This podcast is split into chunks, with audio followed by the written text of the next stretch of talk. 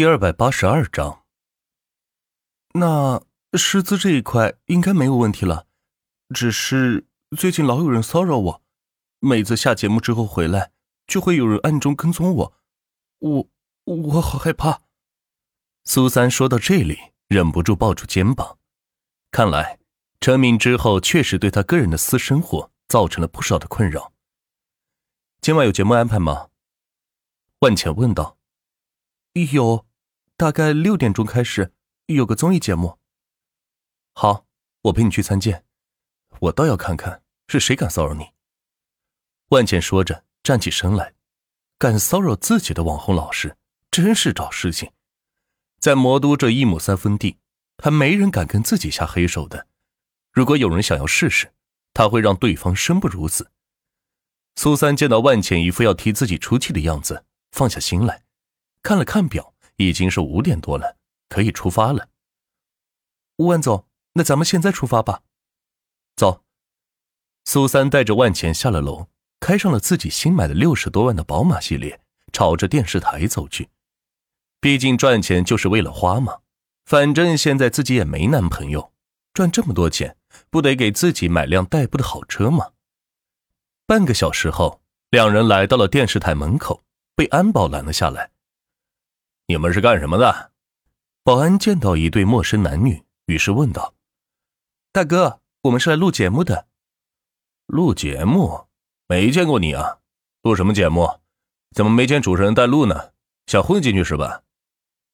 保安一连几问，把苏三给问懵了。这保安是不是新来的呀？自己昨天还在这里录节目呢，怎么今天就不认识自己了？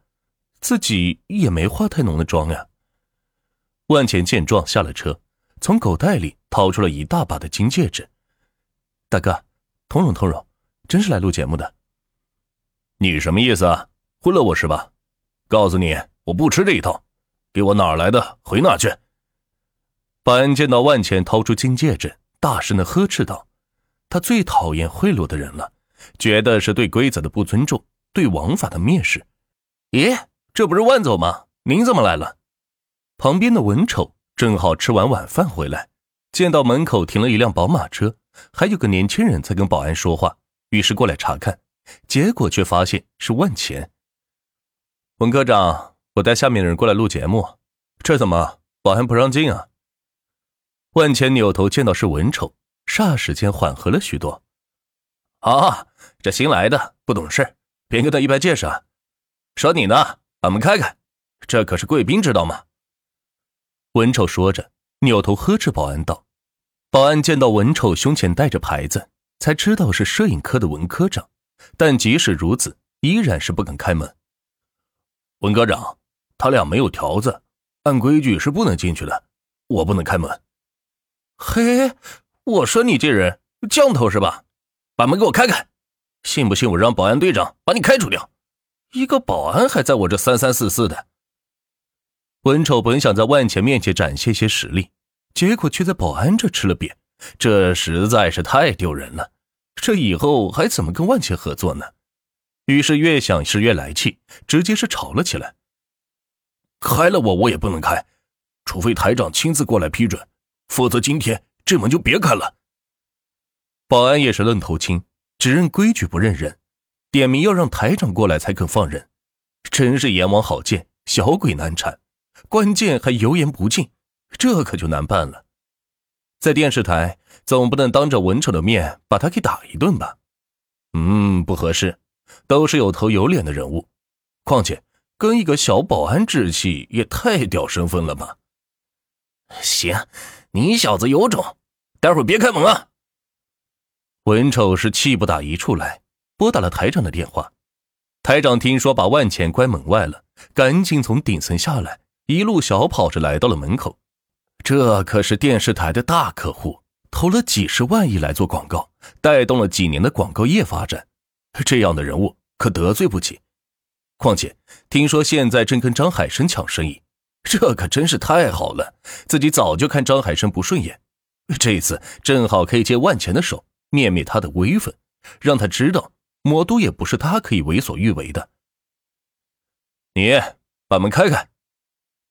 台长穿着一身休闲装，即使这样，上上下下所有人依然能清楚的辨别出他就是台长。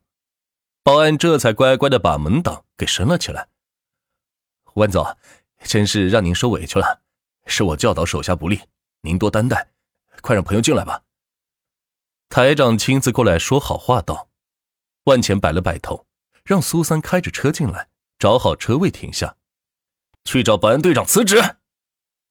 等万钱都进来之后，台长冲着保安吼道：“这么个败家玩意儿，居然得罪自己的贵宾，真是有眼无珠。”保安见状，哼了一声，转身朝着保安室走去。“嗨，小兄弟，我这有个车厂，需要一个像你这样的安保，一个月五万，干不干？”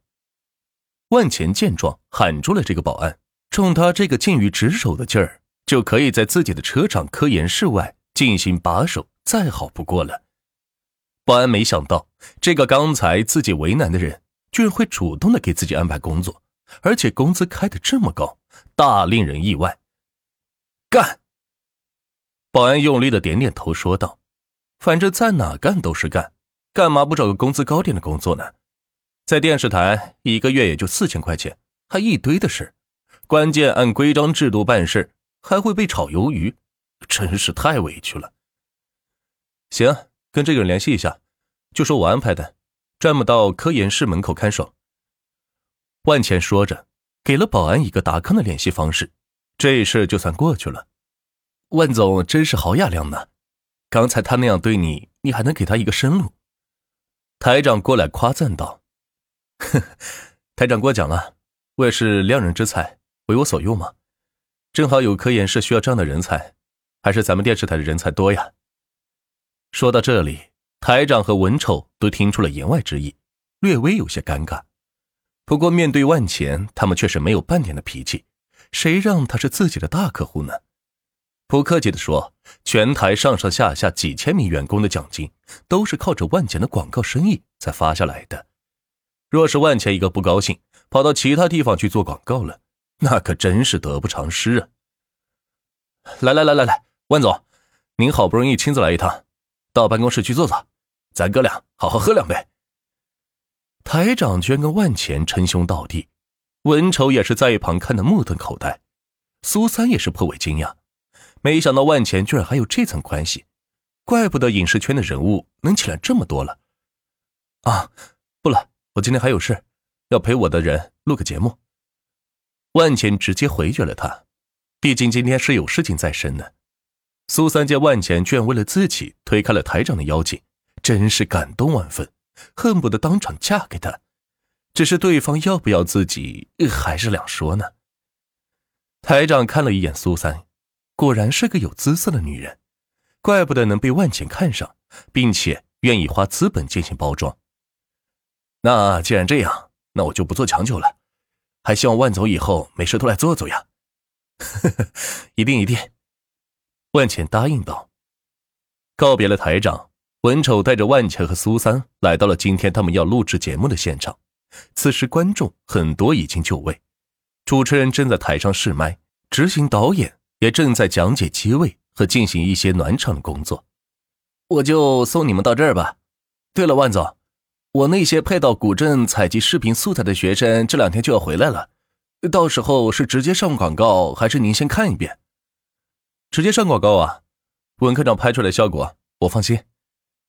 之前拍的一些广告，万钱都见到过，非常吸引人，所以万钱放心的交给了他们。毕竟干这事他们是专业的。那行，等广告上映之后，我跟您说。两人握手后，万钱带着苏三进了演播厅。哎，那不是大网红苏三吗？他旁边的那人是谁呀？